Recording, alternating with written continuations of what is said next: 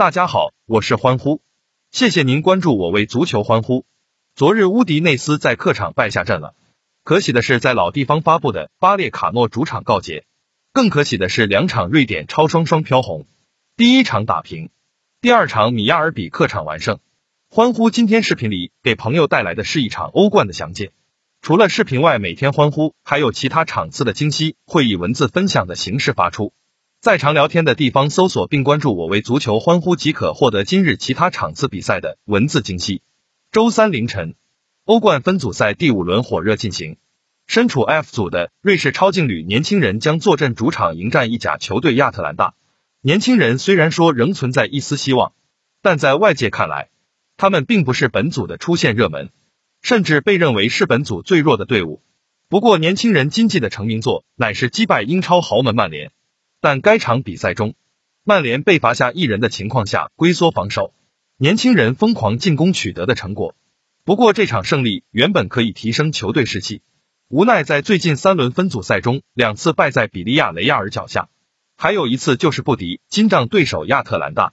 造成了他们现在的境况。一旦年轻人金帐输掉比赛，球队连踢欧联杯的资格都没有了，而年轻人金帐确实缺乏争取胜利的本钱。首先，球队曾在主场一比四大败给比利亚雷亚尔，这场比赛也显得他们的主场优势并不明显。另外，年轻人如今可谓伤兵满营，前锋桑尼沙美以及后卫泽西格等多人因伤缺阵，中场法斯纳赫特也受到了脑震荡的影响，无缘披甲。亚特兰大后防线也是受到伤病的影响，哈特波尔等人都因伤缺阵。但球队的主要战术并非防守，他们是一支以进攻替代防守的队伍，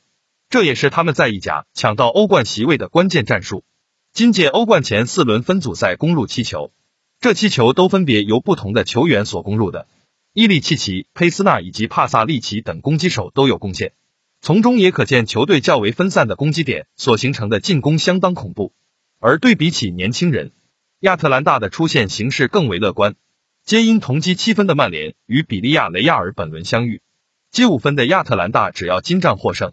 球队就有机会跻身小组头两名，因此阵中将士也不会掉以轻心。